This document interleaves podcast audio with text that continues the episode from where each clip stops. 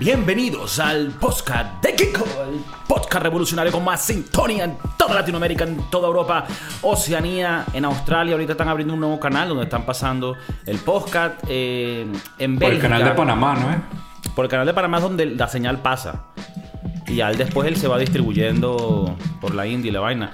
Tú sabes, bueno, un saludo bolivariano a todos los televidentes. Tenemos gente en todo lo que es la costa este de Estados Unidos. Sintonía directa. Gente en California. Bueno, tenemos aquí a, a su servidor, el chef Maurice, desde California, Los Ángeles, como todas las semanas. Eh, ustedes dicen, bueno, este carajo en las tardes va, tiene que hacer comida para mm, senadores, eh, gente corrupta del Senado, y, después viene aquí a hablar paja. Claro, es que ese es el commitment, ese es el, el, legado de un chef que va más allá. Es como quien dice, yo diría como el Tony Bourdain venezolano, ¿tú dirías? Más o Coño, menos. Eh, sí, sin meterme, sin guindarme a algún sitio, pero sí. ¿Tú crees que la manera que Tony Bourdain nos dejó va acorde con su personalidad de rockstar. ¿Cómo fue que nos dejó? Bueno, él se, él se guindó en un, en, ¿no? en un hotel de París, ¿no? Creo. Coño. en eh, Francia, sé que fue en Francia, no sé si fue en París. Bastante rockstar. Es rockstar, ¿no? O sea, faltaba que se guindara del, del, ventilador y se abriera así las tripas tipo Hannibal. Qué loco, ¿no? Eh, Sí, bastante rockstar. Aparte yo creo que él vivía una vida bastante rockstar, ¿no? Sí. Las drogas, no sé. Yo creo que entre los... Sería interesante pensar quién es el, el Mount Rushmore de la cocina. Eh, es algo que tendría que pensar, porque... Pero yo no sé si Anthony, Anthony Bourdain estaría ahí, pero sí lo considero un rockstar de la cocina. ¿Tú crees? Porque, bueno, es un tema interesante. Anthony Bourdain aunque bueno, es un chef de renombre, él en realidad... Era, era, era. sí, ya, ya no. Ya. Pero él llega a la fama más que por su cocina. Entiendo que por... Bueno, él escribe un libro que se llama Kitchen Confidentials, ¿no? Y es como que un poco este libro que te habla del, del, mundo oscuro de la cocina. En este podcast hemos hablado antes de, bueno, si en realidad la cocina por detrás es sexo, rock y rock and roll. Y creo que llegamos a la conclusión de que aunque eso existe, o sea, también es un poco un estereotipo, también ¿no? También eh, las, épocas, las épocas han cambiado, ¿no? El, el, cuando empezó en la cocina era otro mundo. Era un mundo donde sí creo que era mucho sexo. O sea, cuando Anthony Bourdain comenzó, eh, ¿sabes? Estaba el perico de cinco bolos. y ese, exacto.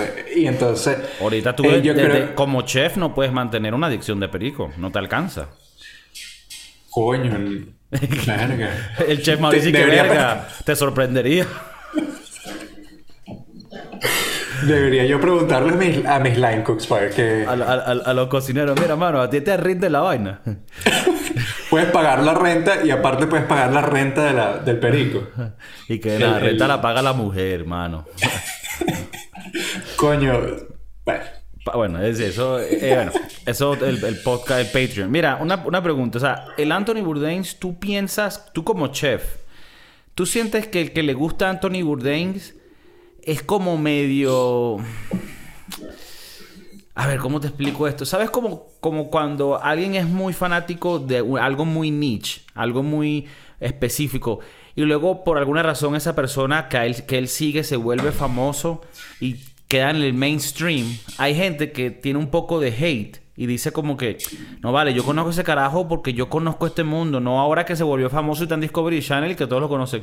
En el mundo de la cocina se ve un poco como que Anthony Bourdain, cuando llegó al mainstream, había mucha gente que, que lo seguía y, daba rechera.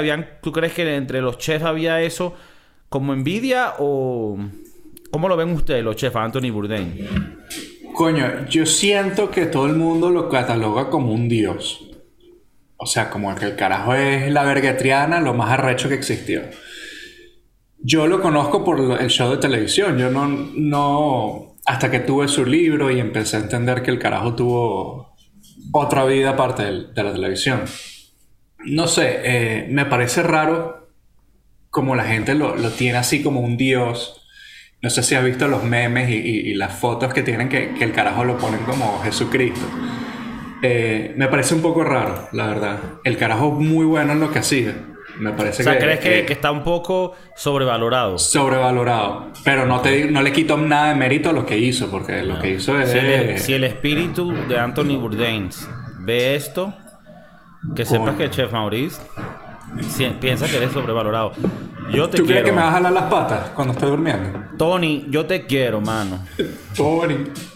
El panatoni.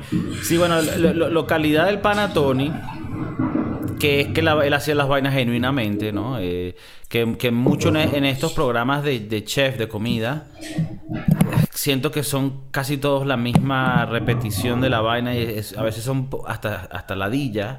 Hoy en día... O sea, ¿cuántas meter- veces puedes ir al mismo sitio y comer lo mismo? O sea, estos diferentes personajes que hacen estos shows. ¿Y hasta cuándo le vas a empezar a sacar algo diferente, no? Tú ves a estos chefs que van a, a sitios remotos o, o a sitios bastante secluidos, eh, eh, pero son más o menos siempre los mismos tópicos, siempre... No me están dando nada nuevo. Ok, tú dices que es como que es lo mismo. O sea, estoy comiendo este- esta vaina rara, tal, tal. Claro, y lo que ta- tal vez Anthony Bourdain y algunos de los que lo hacen bien traen a la mesa es que eh, eh, también está una conversación alrededor de la comida y es creo que la Ahí- parte un poco más captivante.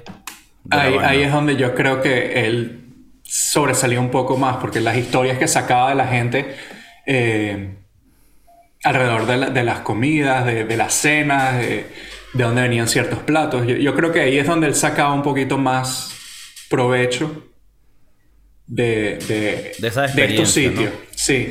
pero he visto otros shows donde, bueno, te dicen la misma historia, pero contada diferente. Por una persona diferente. Mira- Pero el carajo es un rockstar, sí. A mí, me, a, mí me, a mí me gustó mucho él y me lo tripeaba mucho. Y bueno, creo que su legado siempre quedará, más allá de, la cocina, también en el simple mundo del entretenimiento y del travel blog. Creo que él fue una de las primeras personas que fue pionero en el travel blog de manera más independiente y que se viera más orgánico. Y ya de ahí evolucionó a los youtubers que van con una cámara y... Hola señor, yo quiero dos empanadas. Estas son las empanadas del palito. Entonces... No, Mira, una este, cosa este era un tipo serio. Te quería preguntar, ya que estamos en el tema de comida, que siempre caemos en él. ¿Sabes que es conocida estas competencias donde la gente va y, a- y va a ser como a- el récord del restaurante, por lo menos, ¿sabes? Tienen un challenge, ¿no? En este, el challenge de este restaurante es la hamburguesa más gigante. O te tienes que comer tres pizzas en media hora. Entonces, y hay gente en YouTube, obviamente, en YouTube puedes con- con- con- conseguir todo, que hacen estas competencias, ¿no? Son personas que profesionalmente se dedican a, a hacer competencias de comida, ¿no? De comer mucho. Y una cosa que te quería preguntar a ti, una persona que también ve la comida como una forma de arte, como, como una, una materia prima eh, noble y bonita para una causa mayor, una causa artística.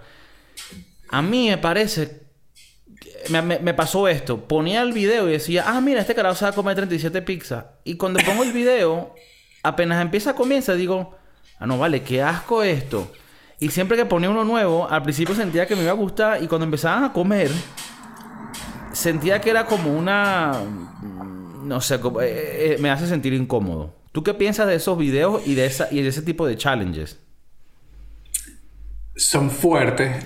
Yo no los haría porque siempre tengo en, en mi mente el que si me como más de cuatro slices de pizza me dan una vaina. Eh, verga. Yo siento que los, hay restaurantes que lo hacen por, por el exposure, ¿no? Por, por decir, coño, tenemos un récord de comerse 200 burritos en 10 minutos. Creo que también todo esto empezó, no sé si te acuerdas de- del show, creo que era Discovery Channel, eh, Men vs. Food, que era este pana Adam Richmond, que iba a, a los sitios y entonces al final como que hacía un challenge. Y, y yo creo que más o menos, aunque es bastante o relativamente nuevo, creo que salió en el 2007, 2008. 2007, por ahí. Eh, o sea, no es nada nuevo. Ya habían restaurantes que tenían sus pequeñas competencias, pero yo creo que él lo llevó a otro nivel. Y, y, coño, creo que haciendo este tipo de, de cosas lo hizo más famoso. Entonces, como tú dices, ahora lo ves en YouTube y ves a Pepito Pérez metiéndose 200 empanadas por el culo. Claro que Entonces, tú dices, coño, no- Pepito Pérez, pendiente. Pilas ahí. Pero también eh, dándole una pequeña vuelta. Tú sabes que a los gringos le encanta el, el- el perro caliente. Y cada 4 de julio hay el, el Nathan's Hot Dog Challenge en Nueva York, donde están 200 personas, bueno, 200 no, 10 personas comiéndose, metiéndose todas esas salchichas. Eh, que es bastante asqueroso para, para no pintarte otra, otra foto o otra imagen. Es bastante asqueroso porque, bueno, los carajos hacen lo que sea para meterse esa- ese pedazo de Claro. salchicha. Eh, Y hecho, aparte, el- y aparte es lo dañino que es para tu cuerpo hacer eso. Sí, qué loco. Eh, creo que el, el récord lo tiene, vamos a buscarlo aquí rapidito, Joey Chestnut, gringo, por supuesto. Eh, verga, creo que este año volvió a romper su propio récord de los años anteriores. Yo sí escuché Eh. una noticia de eso, entonces tal vez sí fue que este año rompió otra vez el récord. ¿Cuántas salchichas se metió? Déjame buscarla, pero de que se ha metido burda salchicha, se ha Pero metido eso burda es salchicha. salchicha con, con su pan. Claro, el, el- el punto de la vaina es que te tienes que comer la salchicha con el pan. El carajo se comió 63 hot dogs en 10 minutos. Ok. Coño. Eso Eh, fácilmente digestión y bloqueo intestinal. Coño, fuerte. Yo creo que el carajo, cero paja, creo que tiene que ir a un doctor que lo, que lo asesore. O sea, estos carajos tienen que ir a, a, a estos sitios a que el doctor, un nutricionista, me imagino, que le dé unos, unos pointers y decirle, mira, eh, apenas salga de esa vaina, métete, no sé, empieza a vomitar, qué, qué coño sé yo. Es, que, es, es que es heavy. Mira, yo, yo he estado en, en situaciones donde siento que me voy a morir por haberme comido un perro caliente de más. Sí, sí, sí. Lo que pasa es que el perro caliente que tú y yo nos comemos es con todo. El perro caliente que se come el pana es simple, o sea. Claro, pero eh, esa, esa salchicha Nathan es rolo de salchicha. Coño, sí. Es- yo no sé lo que. esa salchicha debe tener eh, uñas, huesos, cresta. Eh, hablando de salchichas buenas y gordas, tú sabes que una salchicha que es reconocida mundialmente es la de el Costco. El- la tienda esta gigante donde es como un supermercado pero a nivel industrial que se llama Costco. Los que viven en Estados Unidos la conocen. Eh, en Venezuela eh, lo más cercano es como un macro. Y bueno, en España también ya llegó, ya llegó el Costco. Y el concepto del, perro caliente de ellos sigue siendo el mismo. Un euro cincuenta, un dólar cincuenta por tu perro caliente y tu refresco rellenable. Y es rolo de salchicha. Y es verdad, es simple, porque tú lo que le puedes echar son salsas y el relish, que coño es muy rico. Pero coño, sigue siendo rolo de. ¿Sabes? De vaina. Y desde que ese, desde que ese perro caliente salió en los años 80, creo que fue, el precio sigue siendo el mismo. Siendo el mismo. Y el CEO dice el, que nunca lo va a subir de precio, así ya hoy en día de pérdida. De bola, no lo va a quitar. Si cada vez que tú entras a Costco terminas gastando mil dólares comprando que si, que si unas galletas Kirkland y unos pistachos. Y dices, ¿qué mierda pasó aquí, hermano? Qué fuerte. No, eh, sabes que yo nunca he comido los perros calientes de Costco. Wow. Y justamente el otro día leí, viendo, eh, leí no, leí en los videos, porque tú sabes que se le ponen subtítulos, eh, que las pizzas de Costco son básicamente las mismas pizzas de, de Domino. Claro, tienen su propia receta, su propia vaina. Son mucho más baratas y saben mejores que las de Domino's o las de Pizza Hut. Y, y entonces hay- ahora parece que el, el nuevo peo es ir a Costco a comer pizza. Marico. Por la cinco pi- dólares. La, no, bueno, la la pizza grande entera cuesta, si no me equivoco, la última que ves que, que fui, 10 dólares. Pero, Coño, pero sigue siendo más barata que la de. Marico, pero es de verdad, es rolo de pizza. Marico, no, no todo lo que venden en ese kiosquito de Costco es una demencia. Ven- Venden que si unos hot pockets de pollo que se llaman chicken bakes, que te los metes por el culo y bueno, pendiente. Coño. Venden una vaina que le llaman el parfait, que no es lo mismo que el parlay, que es lo que juega el tío Martínez. Coño. El parfait es como un sundae, pero con pedazos de fruta de verdad, mamá huevo. Blueberry, pero de verdad. Que sí, importado de Costa Rica. Yo, yo nunca he comido en estos sitios en Costco porque la verdad es que soy tan pelabola que no tengo la membresía para entrar a Costco. ¿Tú tienes un Costco cerca? Tengo un Costco cerca. De hecho, tengo dos cerca. Marico, bueno, yo en realidad lo que pasa es que yo no sé cómo es la economía en Estados Unidos. Te digo, en- aquí en España no vale la pena tener Costco si es para ahorrar. Y como yo soy pelabola, Costco aquí sale caro, porque es más como cosas novedosas, novelty, porque es una vaina gringa, entonces tampoco es que es barato para uno. Claro. Es más como conseguir cosas que normalmente no conseguirías en España. Ese sería el... Pero ya, me- termino con eso. Pero en el caso tuyo, que es que en Estados Unidos la comida es cara, el mercado es caro, tal vez el Costco pueda ahorrarte porque compras ciertas cosas al mayor. Pero verga, yo nada más por, por poder ir a la cafetería esa, averiguo cuánto es esa membresía, mano, dame la más barata. Coño, son, creo que la más barata son 50 dólares al año. o al- Ah, no, sí, mano, ¿qué pasa, brother? Sáquese No su tengo, estoy- membresía. Estoy pelando bola, weón. Sáquese o sea, su membresía para que empiece a, a llevar ahorita el carajito para allá, para que empiece a conocer. Coño, esto es Costco, pi, este es el sueño americano, chico. La élite del capitalismo. te voy a... te- tienen buenas marcas. Kirkland es rolo de marca. Kirkland es la marca de, de Costco. Yo... Es muy buena. No he ido a un Costco en persona en hace muchos años. Pero ahora que recuerdo, sí, sí le estamos robando a alguien su membresía porque puedes hacer compras online con membresía de otra persona. Entonces hay ciertas cosas que te salen más baratas en, en el Costco. Por ejemplo, los wipes para limpiar el culo al niño. Te traen una caja de no sé cuántos miles de wipes Bueno, por menos plata. si algún día sacas la membresía, que tal vez no lo hagas, o sea, te estás perdiendo de algo increíble. 60 Ya. dólares el más barato ¿Al año? al año. No, 5 El Gold dólares al mes. Star. O sea, aquí te, te ponen una, estrelli- una estrellita aquí en la frente. Una estrellita Y el frente. Executive 120. No vale, te compras el barato y vas y te comes tus perros calientes, mano. Te digo que, que, que lo vale la pena. Bueno, yo lo haría. Pero bueno, el punto es que los perros calientes. ¿Tú, tú piensas que los perros calientes es, es posible que los puedas llamar gourmet? Sabes que hoy en día una cosa que se hace mucho, por lo menos en Madrid. En Madrid, la comida, lo que es la hostelería, los restaurantes, lo dominan los venezolanos. Coño, ¿en serio? Sí, marico, y, y restaurantes arrechos con conceptos nuevos, así, vaina de pinga, con, con su vaina audiovisual, con sus menús de pinga, con sus términos gourmet, vainas, sus nuevas vainas, su, que si sushi, no, que si esto hacen pollo, o sea, no es que hacen comida venezolana, no, hacen cualquier huevona, pero, marico, arrechísimo. Entonces, diciendo eso, hay ciertas comidas que a veces pienso yo, chico, pienso yo, no, que yo vengo, coño, de unos crecimientos humildes. Yo digo, coño, un perro caliente de verdad lo deberíamos llamar gourmet.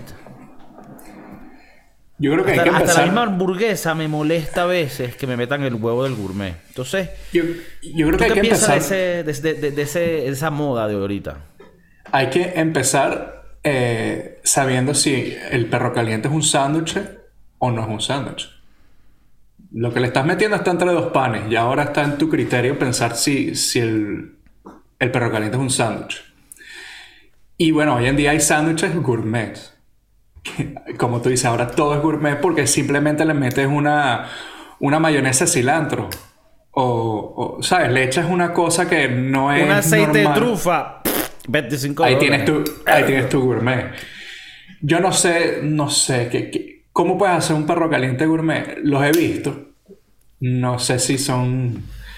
Porque si yo por, por dos dólares me los como en la calle del hambre y saben brutales, Por no unos pienso 50, pagar 25. Por unos 50 te lo comes en Costco y te incluye el refresco. Y por 25 entonces vas a ir a un restaurante a comerte la misma vaina. A mí Nada no me importa, a mí no me molesta que me hagas el perro caliente con queso de trufa, ¿verdad? Y, y salsa de mango, ¿sabe? Caramelizado. No me, no me molesta. Es más, me excita. Pero no me digas que porque coño es gourmet, el, el perro caliente cuesta 18 dólares. Coño, no me, no me jodas así. Porque yo, yo siempre, aquí en el podcast la gente está clara, nosotros somos con el pueblo. Y Claro, siempre claro. empujando y apoyando movimientos que lleven al pueblo a estar mejor. ¿Tú crees, bueno, ahora tenemos que, después de decir si el perro caliente es un sándwich o no, creo que la siguiente pregunta que uno se tiene que hacer es, ¿el perro caliente es Nietzsche? Porque no todo el mundo lo come. Y hay gente de bajos estratos que come mucho perro caliente. Okay. Yo antes comía mucho perro caliente. Okay. Pero ya dejé porque, bueno, la salud es primero. A ver. A ver. Nietzsche no. Ya va. Para nada.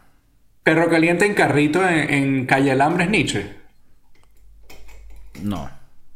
Para nada, no, no, no. Es parte, es parte del pueblo y parte de nosotros. Yo creo que en Venezuela. Pero tú, hablas tú hablas tu verdad. No, no, no. Yo no, yo no creo que es Nietzsche. Pero sí creo que es una comida del pueblo. O sea, te puede dar malaria.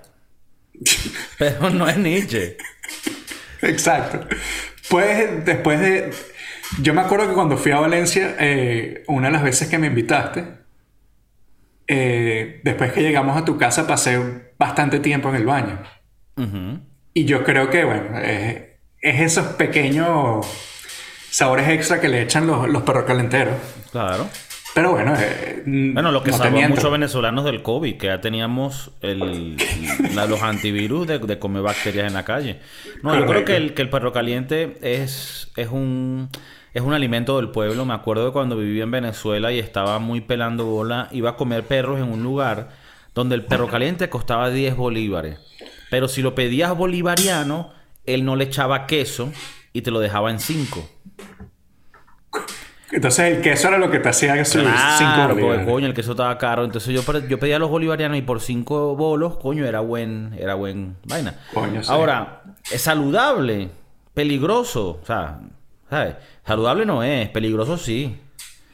Sabroso y divino, lo más sabroso del mundo, la mejor representación de nosotros, el pueblo, y de la alimentación soberana y, y, y, coño, y distributiva. Tú cuando piensas en comida americana, ¿qué piensas?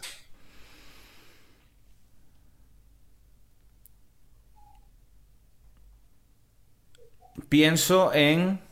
Dos cosas me vienen a la mente. Hamburguesa o la comida esta del sur, como de Texas y vaina, que es que si brisket con... Barbecue. sí, barbecue, barbecue y vaina. Que, no lo he probado mucho en realidad. Es una, una de esas comidas que quiero probar burda en esos lares. Texas, vaina. Ok, perro caliente no cae en ese. No, no, no, o sea, también lo es, pero no, no, no inmediatamente, porque siento que nosotros los venezolanos también tenemos arropado el perro caliente. Pero las hamburguesas también las, no las adueñamos. pero la hamburguesa, siento que el perro es más clásico. El perro es, es símbolo del, de la transculturización en nuestros pueblos. Ya, ya. No, eh, la hamburguesa y hasta yo diría que locamente la pizza es como una vaina muy americana, porque eh, ellos, ahora sí leyendo, eh, la pizza es más popular en Estados Unidos que lo que es en Italia, por ejemplo. Entonces, eh, yo sí, cuando me dicen comida americana, yo sigo perro caliente, hamburguesa y pizza. Y algún tipo de refresco, porque bueno, obesos, ¿no? Pero... creo que la, la pizza la, en, Estados Unidos tiene un... como... tienen su estilo que, a mí me encantan. O sea, tú tienes el, estilo Chicago Deep Dish, que es increíble. Tienes luego el estilo neoyorquino, que es más thin slice, más flaquita, que la dobla. Pero más grande. Y la dobla. Pero más grande. Si, si, te hablo en serio, una de las pizzas que más se come y más se vende, por lo menos en Europa, en Madrid, es la la que llaman la napolitana real, ¿no? Y ella usa esta masita que es como un crepe. Y ellos, que ellos meten en el horno un minuto y ahí mismo la sacan. Y esa pizza cuando te la comes apenas sale es riquísima. Esto yo lo he hablado en el podcast. Pero es una pésima pizza para pedir de delivery. Porque llega como si fuera una vaina así mojada. Y siento que más que le dan es sobrevalorada ese tipo de pizza. Me gusta más ciertas regiones de Italia que hacen la pizza con una masa más consistente, más como una galletita fina, y, siento que esa es más de pinga. Los italianos, los argentinos con, con raíces italianas, hacen este, esa pizza así. Verga, esa cara. no, eh, no sé, yo la pizza no... Nunca he probado la italiana siempre, o sea, nunca he ido a Italia a probar su, su pizza. Me molesta mucho cuando vas a sitios y te dicen The Real Italian. Entonces cuando vas y me parece que es una pizza que puedo comprar en Domino's o en Papa John's. Eh, no sé, no, no. Bueno, pero que si tú vas a un lugar donde te van a hacer una, pizza auténtica italiana y es como Papa John's o Domino's, entonces no es, eh, no es, nada auténtico porque es muy diferente. O sea, a mí, por más que yo llegue a niveles altos, yo siempre soy fiel, ¿sabes? A mi Taco Bell, a mi Domino's Pizza, a mi Papa John's. esas vainas son... Porque tú no estás buscando una ina gourmet cuando tú pides eso. Tú estás buscando ese sabor que te lleva a tu infancia. En donde, coño, necesitabas algo que fuese barato, te diera muchos carbohidratos para tú mantenerte creciendo, ¿sabes? Como un niño. Y de ahí sacamos, bueno, muchos de estos gluten que destruyeron parte de nuestro cerebro a esa edad. Pero es, un, ese sabor que, ¿sabes? Lo distingues, es esa... Entonces, a mí por lo menos me enteré estos días que en Italia cerró el último Domino's Pizza. O sea, ya cerraron y se fueron. Y siento que obviamente, ¿cuál es la opinión de la gente? Bueno, obvio, si en Italia tienen la pizza italiana, ¿cómo van? Eh, te digo una vaina yo, me parece un poco... Ah, como de sobrado de los italianos, como que... No, no tenés... O sea, no me parece que esté de más tener también un domino. O sea, tú tal vez hoy me quiero comer mi vaina napolitana de pinga, pero bueno, tal vez mañana con los broski queremos comprar un domino y ver un partido de fútbol americano. O sea, me parece un poquito como que, como de elite, como que no, quita esa mierda americana de aquí y creo que perdieron una oportunidad de tener otro sabor y otro producto. Porque ellos comen McDonald's y Burger King. Entonces que nos hagan los maricos. Claro, pero ellos no son conocidos por hamburguesa, ¿no? ahí, sí, me, jodiste. Yo ahí, yo ahí sí estoy con los italianos. Eso nunca lo vas a escuchar de mí, pero creo que es la única vez que vas a decir que tiene sentido. ¿No? Que, que... Ajá, pero una pregunta. Y aparte siento que, que, Ya, ya aparte, aparte siento que la pizza de la nona que vas a comprar en la esquina va a ser 10 veces más barata y 10 veces mejor que Domino's Pizza. que no va, a tener borde de queso y no va a tener un frasquito de mantequilla taparteria. Pero, pero eso no es pizza italiana, bro.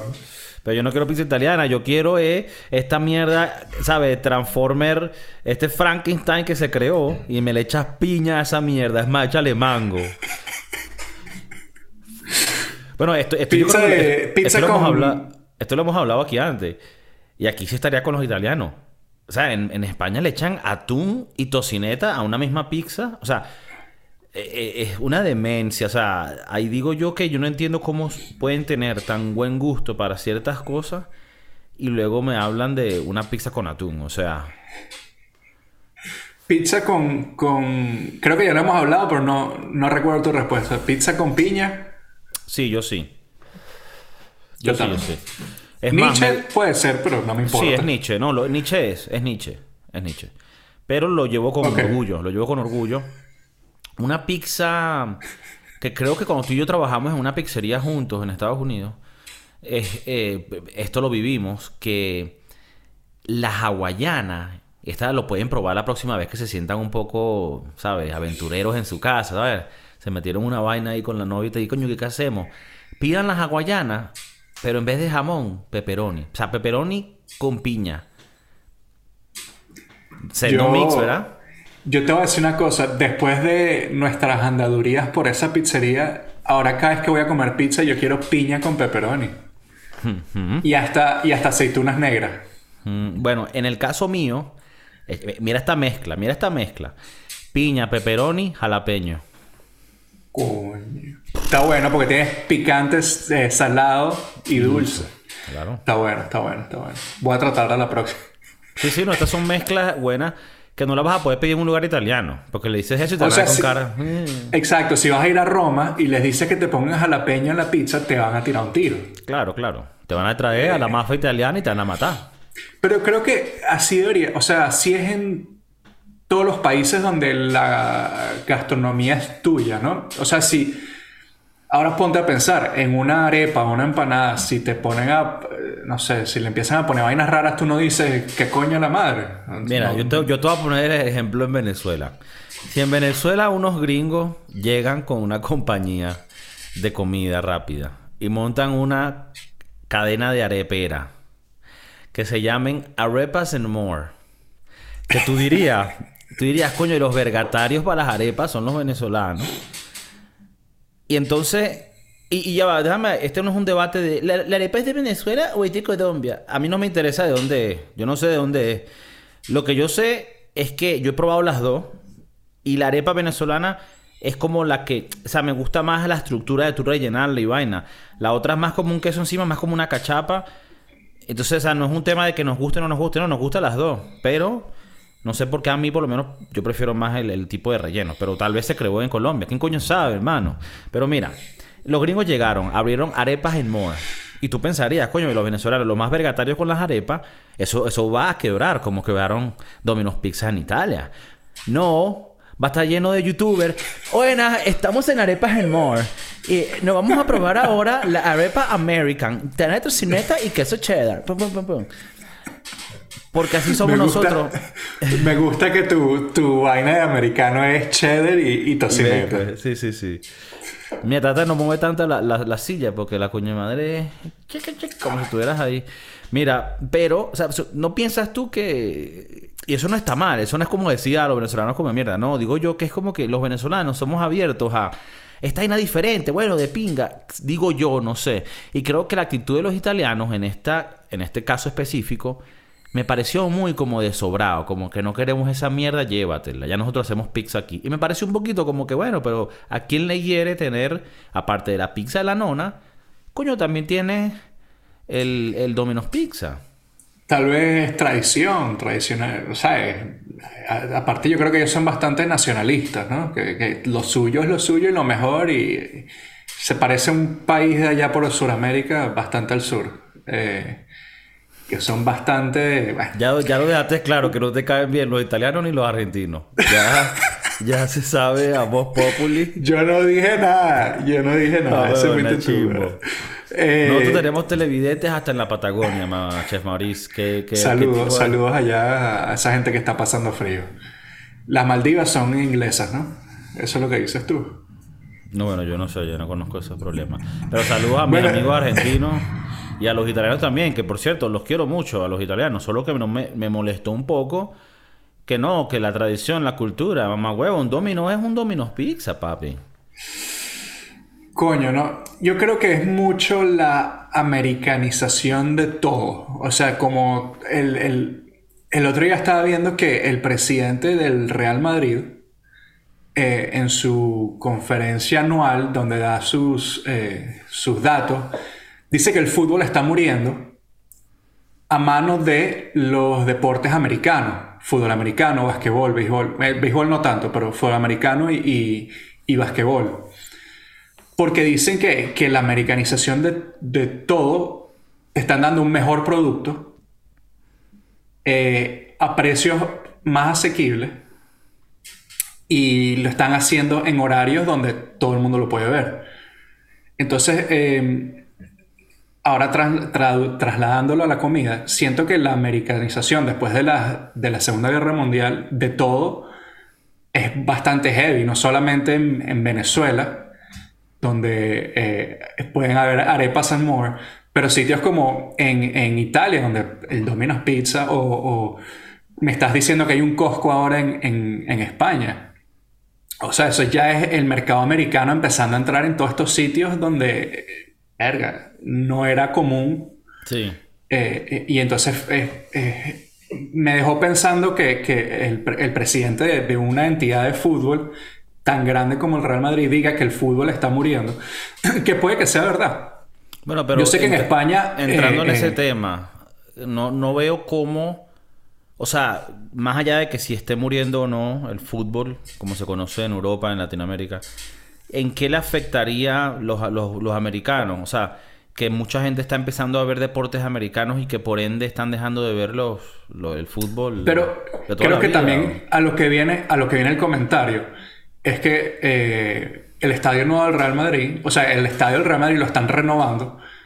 Y una de las cosas que van a hacer extras en el estadio para más revenue es hacer partidos de fútbol americano, como ya los hacen en Inglaterra. Entonces en Inglaterra, cada eh, dos veces al año en la temporada de fútbol americano van y juegan. Eh, antes era en Wembley, ahora es en el estadio nuevo del Tottenham. Que esto, esta gente se gastó casi 2 billones de dólares en un estadio rechísimo. Entonces, ¿cómo lo rentabilizan? Trayendo fútbol americano y expandiendo el, Pero que por lo menos, o sea, eh, unos equipos de fútbol americano vienen y juegan un partido de temporada aquí Así como por lo menos el Real Madrid y el Barcelona juegan una, un, juego allá. Claro, la diferencia es que el Madrid y el Barcelona cuando juegan en Estados Unidos es pretemporada, no es, es vistoso para el fanático, porque es tu equipo o el equipo de Europa o lo que sea, pero, ¿sabes? Pretemporada no, no, no vale para nada. Ahora, los juegos que hacen de fútbol americano eh, cuentan, es parte de la temporada regular. Entonces, lo que quieren hacer en los próximos años, una vez que el estadio del Madrid esté completado, es que van a empezar a hacer fútbol americano en, España, que, o sea, tú me dices y, no, tiene nada que ver, ¿no? Pero la gente... No, no, que la gente eh, está pagando por los planes de, para ver los juegos de fútbol americano en Europa mucho más baratos que el producto que te dan del fútbol soccer yo entiendo que las cadenas estas como Movistar o, Dance, no, no, sé cuáles son las otras compañías donde pasan el fútbol, te están cobrando mínimo 140 o 100 euros al mes para ver fútbol. Y entonces ahí es donde tú dices, coño, no estamos poniendo un buen producto en el campo y le estamos cobrando muchísimo a la gente para ver a esto y entonces creo que también, bueno, eh, eh, ya es otro tema, pero es el, la Superliga, etcétera, etcétera. Yo creo que ese tema está interesante porque yo, primero que todo, le digo, el presidente quien es Florentino López Pérez. Ajá. Pérez. Ese carajo, yo lo que le diría a él, si él está buscando tal vez asesoría, que escuche el podcast. Que, pero primero que todo me parece estúpido decir eso, porque es como que, mamá huevo, tú estás gastando todo este dinero en el estadio, porque él está ligado al estadio y ese dinero lo tienen que recuperar. No solo va a ser, no sabía eso de los juegos de fútbol americano, pero también están pensando en hacer muchos más conciertos y eventos ahí. Que para mí es, lo más lógico. O sea, tú tienes que usar esos lugares para, para sacarle real de otras maneras. Y pero esos son conceptos americanos. el, usar tu, estadio para otras cosas que no son solamente el béisbol, fútbol, básquetbol, es, un concepto muy americano para rentabilizar el, la propiedad. Bueno, no y hacer plata de, vuelta. Bueno, pero no toda esa huevona es para hacer plata. Porque está la otra cosa. A mí también me parece, y yo no sé cómo funcionarán las finanzas, pero a mí me parece que es muy caro ver fútbol aquí. Demasiado. O sea, yo nunca tuve, pude pagar una vaina para ver fútbol porque sí, eso es lo que tú dices, 100 dólares. Y luego si tú eres un bar, son como cuatro, no sé si son como 400 o 200, es mucho más caro si eres un bar. Que digo, marico, bájale el precio a esa vaina. Y, yo, y yo, si fueran 20 dólares, yo lo hubiera pagado. Cuando, cuando me gustaba el fútbol. Ya yo hoy en día no veo fútbol. Pero es extremadamente caro. Creo que con Dazan, Dazan te incluye la Premier. Aquí, el, el Dazan. Y el Dazan sí cuesta creo que 10, 15 dólares al mes. O sea que no son todas las ligas que tienen este peo. Es la española específica porque ellos tienen al Real Madrid, al Barcelona y bueno, podemos meter ahí al Atlético ellos, y bueno, eso también viene de alguien ignorante que no sabe mucho de deporte, pero a mi vista me parece que es como que quieren cobrar burda por esos tres equipos y el resto de los partidos son aburridos. Y eso es así, yo no sé, y no es una vaina de calidad, porque en Inglaterra en Alemania hay equipos también que no son de primera, pero los partidos, a mi entender también, de ignorante, que viene alguien de ignorante que lo ve de fuera, se ven que son mejores partidos. El, eh, yo creo que tienes que poner un buen producto en el campo. Y yo creo que en eso los americanos son una eminencia. O sea, los carajos son unos huevos pelados. Donde todos los deportes, aparte de ser el deporte, es un show. ¿No? Y creo que en el fútbol, eh, tal vez en Europa, no. vamos a España, no es lo mismo. O sea, tienes unos equipos que, la verdad, su, su payroll es muy bajo no tienen un buen producto en el campo, entonces por eso la gente no va ni al campo ni los ve por televisión. Entonces sí, te estás clavando los 100 dólares al mes o los 100 euros al mes para ver al Real Madrid, al Barcelona y, al Atlético, porque es la verdad. Eh, y yo creo que ahí es donde, bueno, tienen que buscar algún alguna forma de, ¿Tú crees que es algo de calidad de jugadores o el mismo deporte? Porque, a ver, tú y yo, cuando uno escucha a un americano decir, ah, el soccer, que es lo que nosotros conocemos como el fútbol, es aburrido porque solo hay partidos donde empatan 0-0 y no pasa nada. Y nosotros, que crecimos viendo fútbol, lo entendemos diferente y entendemos cómo puede ser un eh, deporte tan interesante y tan bonito si, si tú tienes la, la perspectiva correcta, ¿no? Pero es, una, es, evidente que los americanos formaron los deportes alrededor del concepto de hacerlo un entretenimiento desde el principio, porque todos los deportes americanos están llenos de puros timeouts. Tienen muchos timeouts y se, y se corta la acción para que puedan meter ahí comerciales. Y ese es el peor del fútbol, que el fútbol no lo tiene, nada más el medio tiempo que son 15 minutos. Entonces, entonces le, jode, eh, le jode para eso. Ahora, tú piensas, tú que por lo menos también te tripeas el deporte americano, que ahí podemos meter lo que es el fútbol americano, el básquetbol y el béisbol, también el, hockey, ¿no? Para el que le guste, que eso también tiene sus propias complejidades, porque el hockey es mucho más rápido, es más parecido al fútbol en realidad que, que los otros, pues, pero, pero tiene el mismo concepto de muchos timeouts, de muchos parados. Tú te lo tripeas Yo la verdad eh, no veo tanto deporte porque, bueno, el, mis horarios de, laborales son bastante fastidiosos. Entonces, ¿qué es lo que más veo? El fútbol en Europa porque es en la mañana aquí y coño, me lo puedo tripear un rato.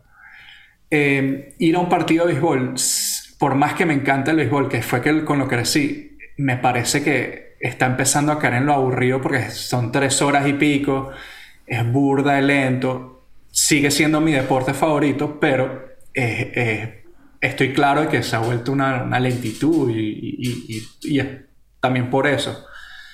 Entonces, verga, siento que el fútbol eh, le están poniendo timeouts tipo el minuto 25 porque hay que echarle, los jugadores tienen que tomar agua. Entonces paran ahí un par de minutos y entonces tú escuchas a los narradores esta parte del, del, partido es patrocinado por Kiko's Podcast. Entonces, no, ¿me, entiendes? Sí, también es otra cultura, ¿no? Es otra cultura, pero... Y, hay fanáticos que están arrechos por eso. supuestamente el parado este es por el calor, para que los, jugadores se hidraten.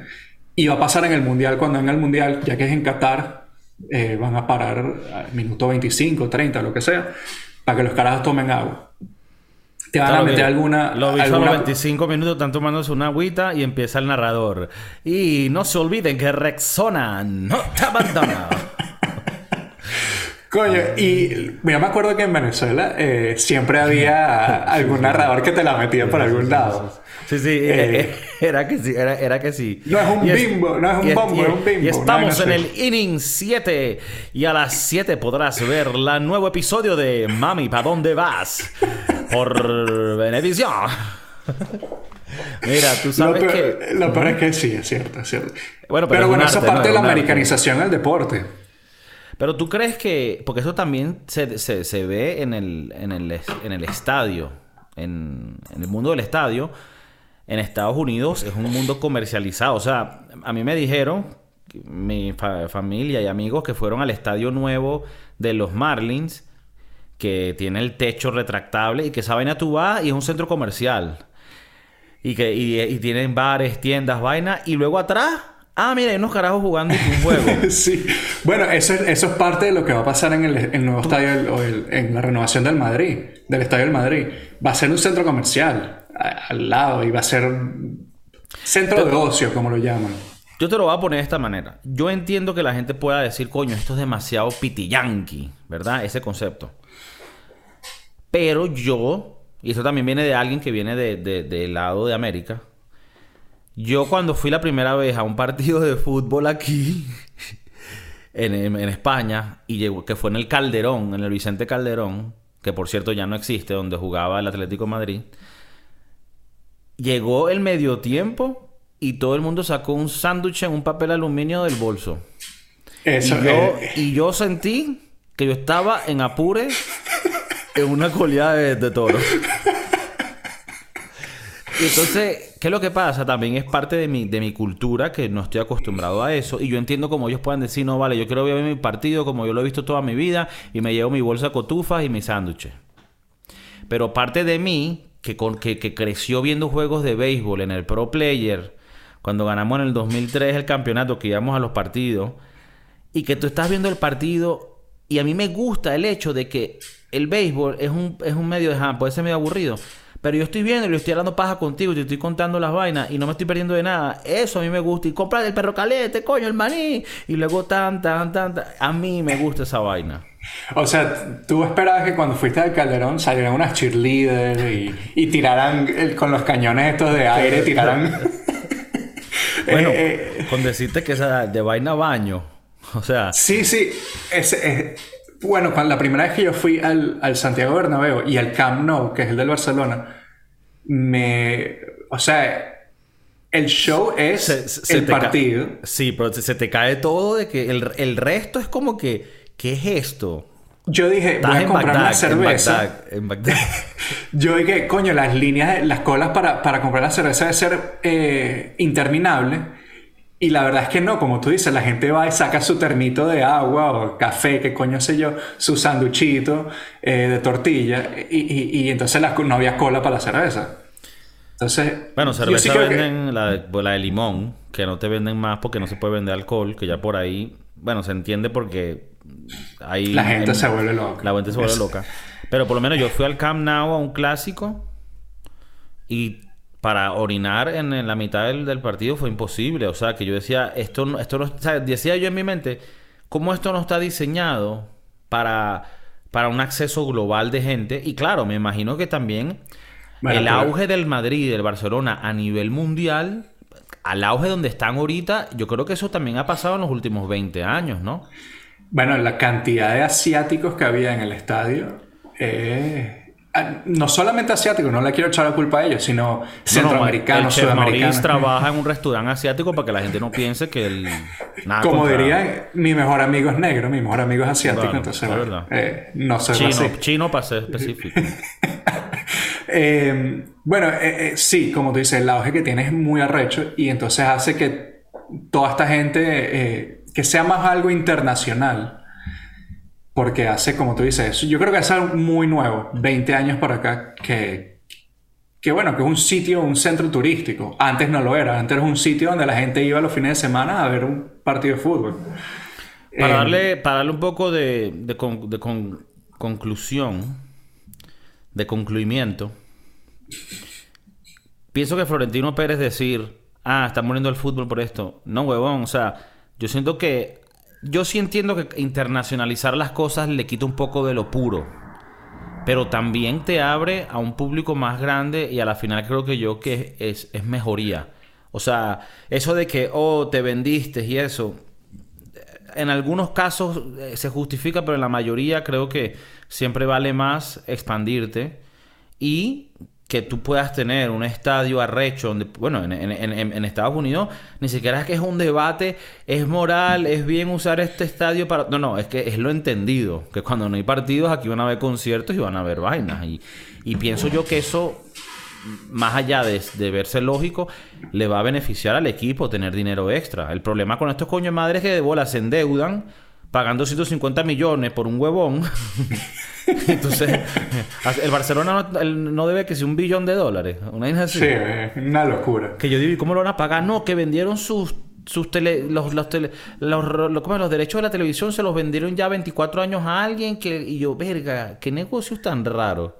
Porque compraron un huevo que costó 550 millones. Dice, verga. Eh, el- el- es loco. La verdad es que to- es- todo es loco. Y, y llegamos al tema porque, coño, la americanización de las cosas, ¿no? Yo me acuerdo la primera o la única vez que, que fui a, a Berlín, en Alemania, en el centro donde se dividía el este del oeste eh, durante la guerra.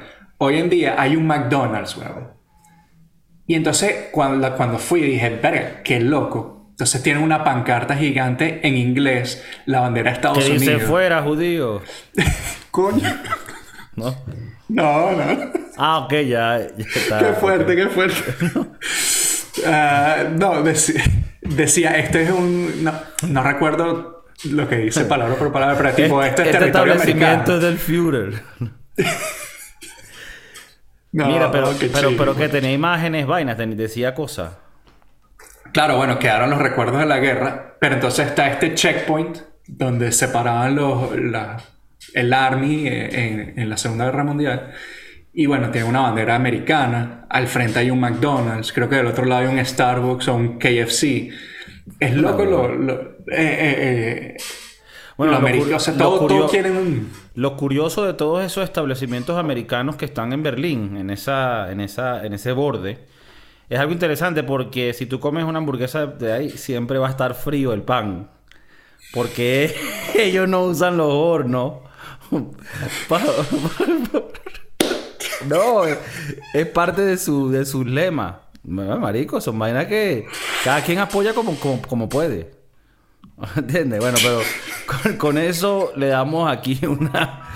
Le damos un, un cerramiento y conclusión a lo que es la americanización, lo que es la transculturización, que trae muchas cosas buenas, pero a veces también trae cosas heavy. Y bueno, aquí en el podcast seguiremos trabajando fuerte para ustedes. Se le agradece como siempre al chef Maurice por la sintonía, directo desde Los Ángeles, eh, digo San Francisco, hasta Madrid, España. Eh, y nada, los televidentes, por favor, comentarios de los temas, cosas que les gusten, series que hayan visto. Le pasó una experiencia loca donde la novia lo dejó por otra mujer y dice, verga, si ella me dejó por... Yo soy, soy marico, tan puede ser. Mándenos, pero pueden mandar vaina eh, unánime. No, no, unánime no, anónima. Anónimo.